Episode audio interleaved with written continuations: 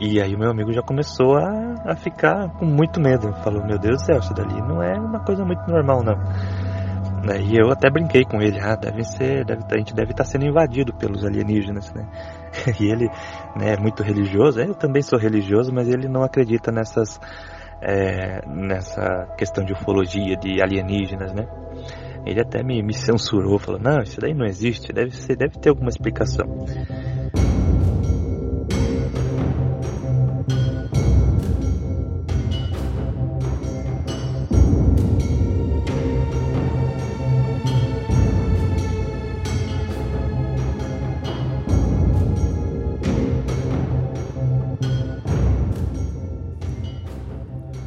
Hoje nós vamos conhecer Fogiato, de Curitiba. O seu relato data de 2016, quando esteve em Joinville com amigos, entre frio e fogueira. Ele conta que, ao olhar para cima, viu as estrelas fugindo do céu. Eu sou Zero, seu anfitrião, e hoje te levo a mais esse pequeno relato de grande significado para nós e quem sabe para eles também. Explicáveis ou não, relatos ufológicos surgem aos montes, a cada dia, hora e minuto. Quantos deles você conhece? E quantos casos sequer são relatados?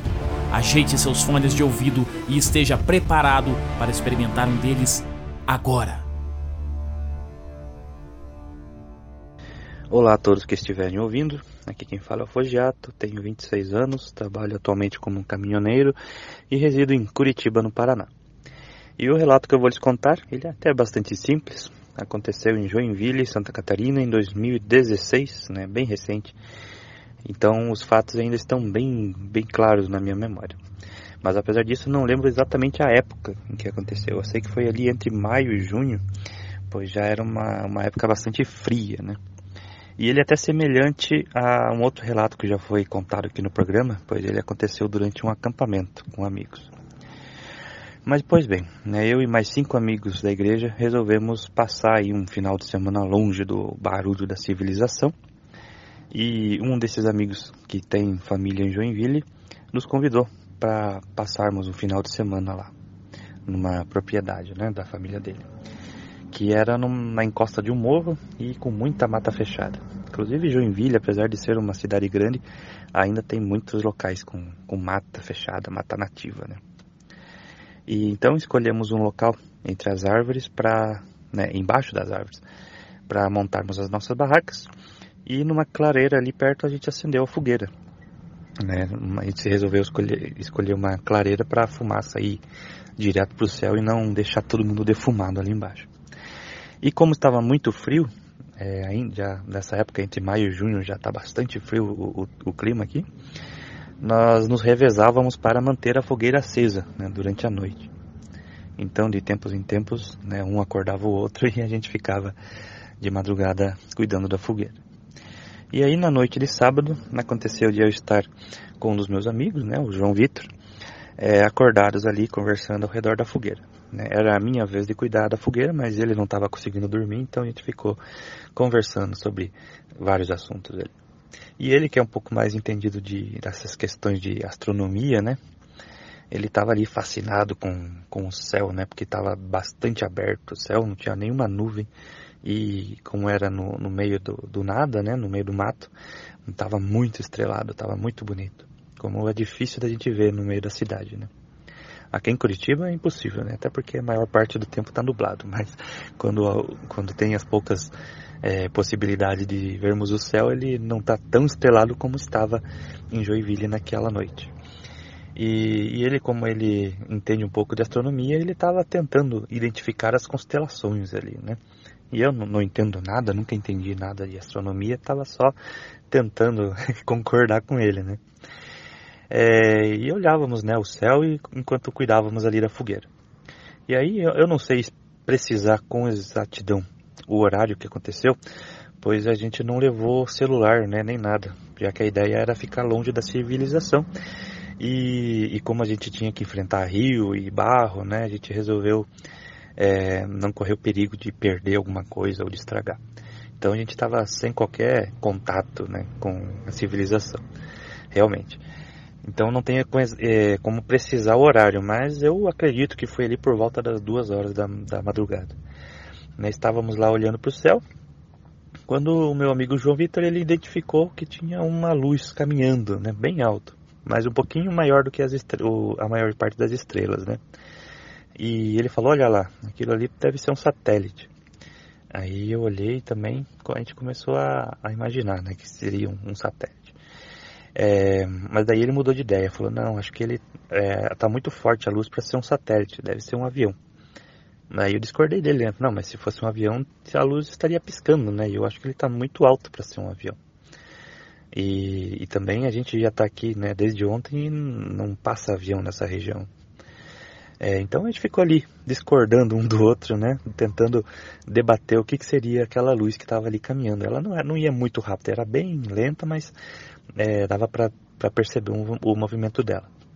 E aí ela começou a acelerar um pouquinho e logo apareceram, né? A gente reparou que ela não estava sozinha, né? No meio das outras estrelas é difícil da gente identificar porque, né? Muita, muita estrela, mas quando a gente fixa o olhar na, naquela que está caminhando, a gente percebeu que tinham outras que estavam acompanhando ela, um pouquinho mais atrás, né?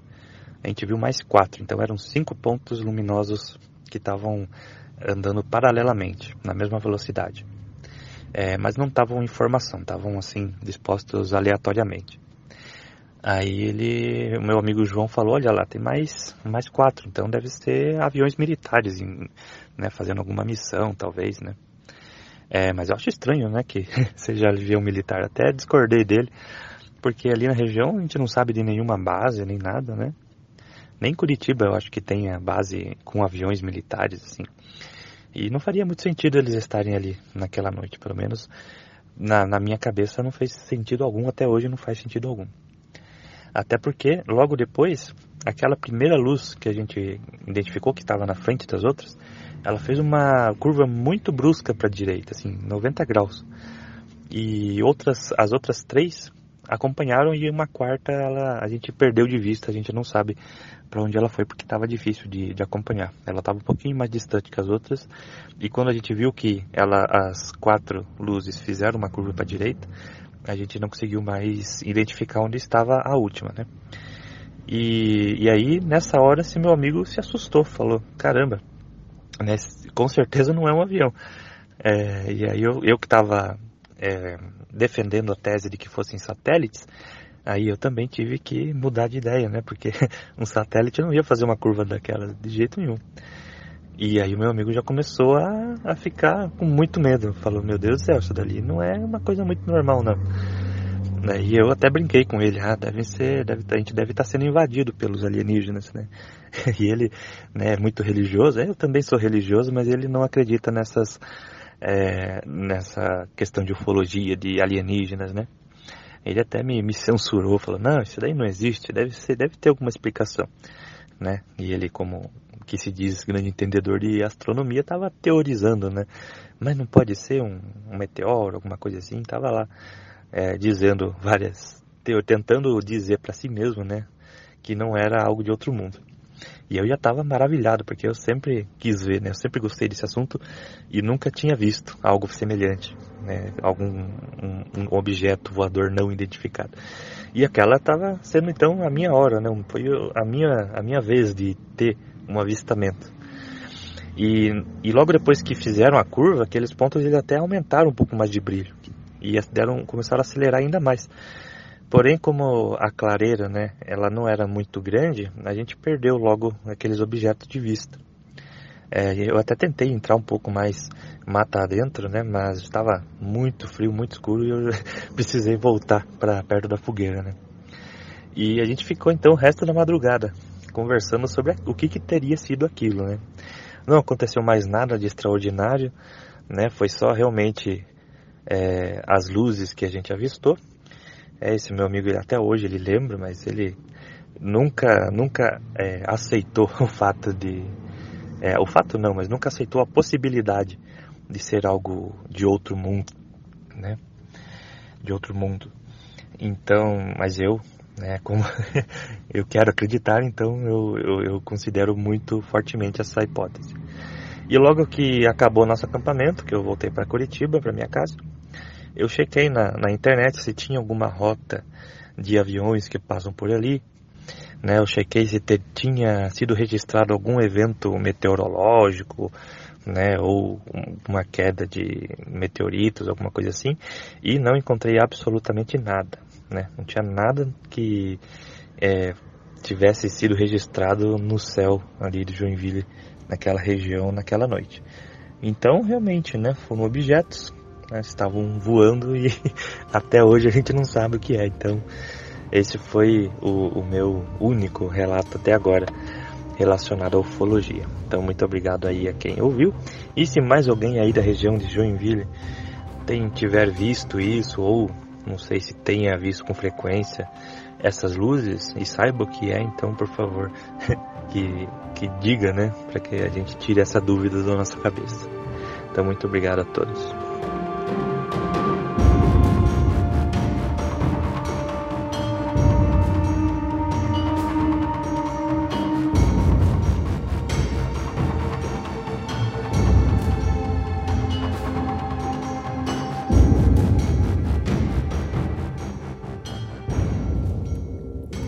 A verdade é que uma boa história é contada por quem viveu ou conviveu com os fatos. E muita história ainda nem foi contada.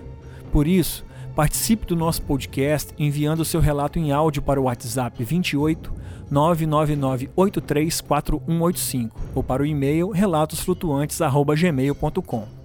Nós não vamos analisar nem julgar o seu relato. Ele não precisa ser extenso nem mirabolante, apenas ter significado para você. E claro, queremos todos os detalhes.